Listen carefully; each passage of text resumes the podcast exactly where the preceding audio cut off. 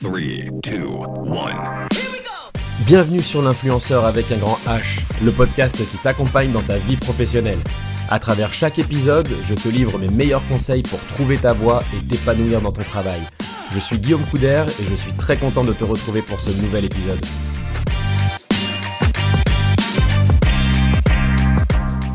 Dans cet épisode, nous allons aborder le sujet des qualités humaines qui plaisent particulièrement aux recruteurs parce que oui, les qualités humaines peuvent te différencier dans le processus de recrutement.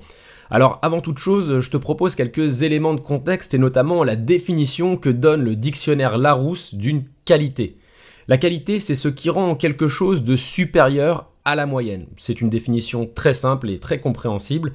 Euh, on peut déduire de cette définition qu'une qualité humaine se caractérise par ce qui définit chacun d'entre nous comme des individus différents les uns des autres, et ça tombe bien puisque c'est exactement ce qui est demandé à un candidat lorsqu'il rédige son CV. Sa lettre de motivation d'ailleurs aussi, ou lorsqu'il se présente à un entretien. Alors les recruteurs sont clairement de plus en plus sensibles à ces qualités humaines, les fameuses soft skills, là où par le passé ils recrutaient davantage sur des compétences techniques, les hard skills. Alors bien que le marché du travail soit un peu tendu actuellement, les candidats ont désormais cette chance, même lorsqu'ils n'ont pas ou très peu d'expérience, de pouvoir valoriser leur potentiel. On assiste un peu au venez comme vous êtes de McDonald's, mais version recrutement. Si en plus de ça, tes qualités humaines collent aux valeurs de l'entreprise, bah évidemment, c'est encore mieux. Encore faut-il se connaître soi-même, et c'est tout l'objectif de cet épisode dans lequel je vais te proposer une liste intéressante, ou en tout cas inspirante, de 30 qualités humaines que tu pourras répercuter sur ton CV ou ta lettre de motivation.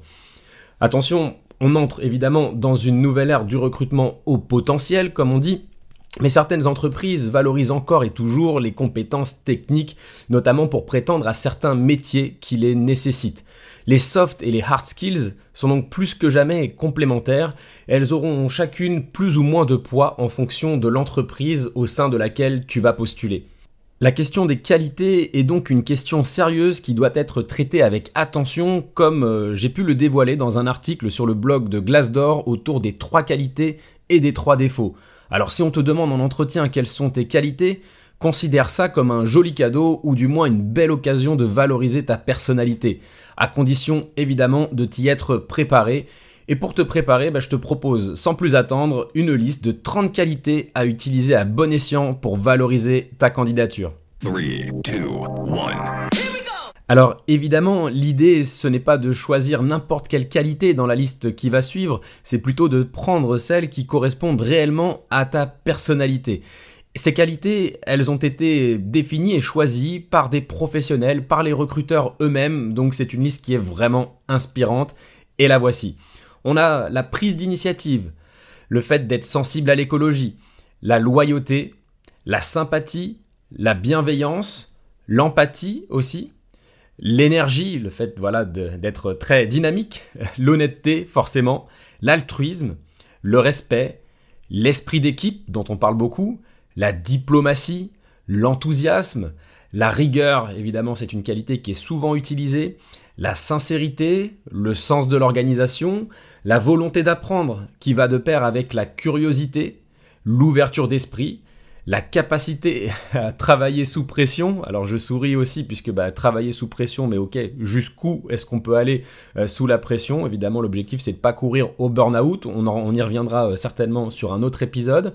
J'arrive à ma 21e qualité qui est l'adaptabilité, la créativité, l'intégrité, l'envie aussi et le sens des responsabilités, le leadership, l'autonomie qui est une qualité très valorisée aussi en entreprise, l'ambition à manipuler avec précaution, hein, puisqu'être trop ambitieux, ça peut aussi être problématique en entreprise, la patience et enfin la capacité d'écoute, qui est une vraie qualité, last but not least, comme on dit.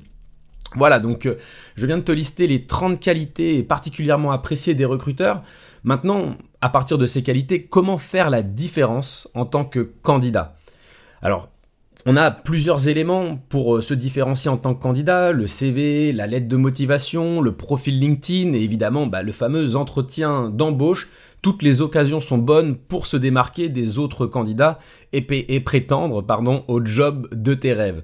Alors l'ensemble de ces outils sont utilisés par les recruteurs pour découvrir ton potentiel et ils peuvent être donc de formidables véhicules de tes qualités personnelles. Comment, du coup, véhiculer tes qualités personnelles à travers ces différents outils? Eh bien tout simplement en sélectionnant, en filmant les qualités qui te correspondent le mieux et seront utiles pour le poste que tu as choisi. En toute logique, et si tu es cohérent avec toi-même, le type d'emploi que tu recherches correspond à ta personnalité. Tu n'as donc même pas à te tourner vers un métier nécessitant de travailler seul dans son coin, si évidemment ce qui te fait vibrer ce sont les relations humaines. Il faut évidemment être cohérent avec tes objectifs.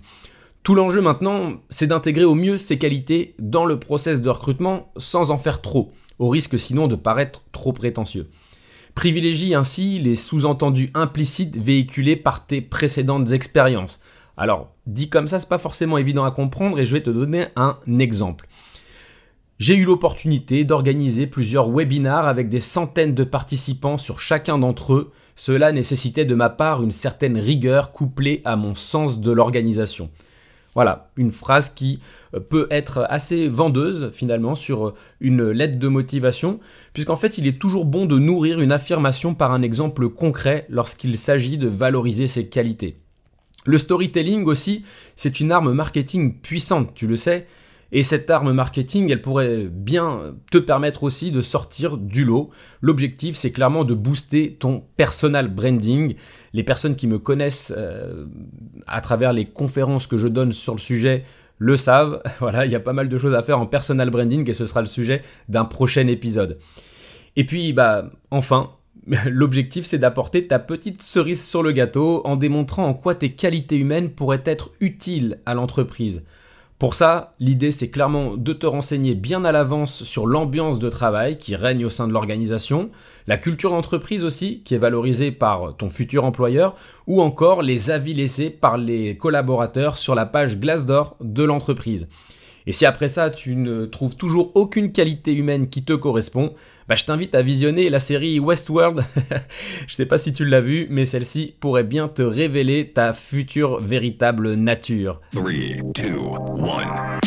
L'influenceur avec un grand H, c'est fini pour aujourd'hui. Merci d'avoir écouté cet épisode, j'espère évidemment qu'il t'a plu.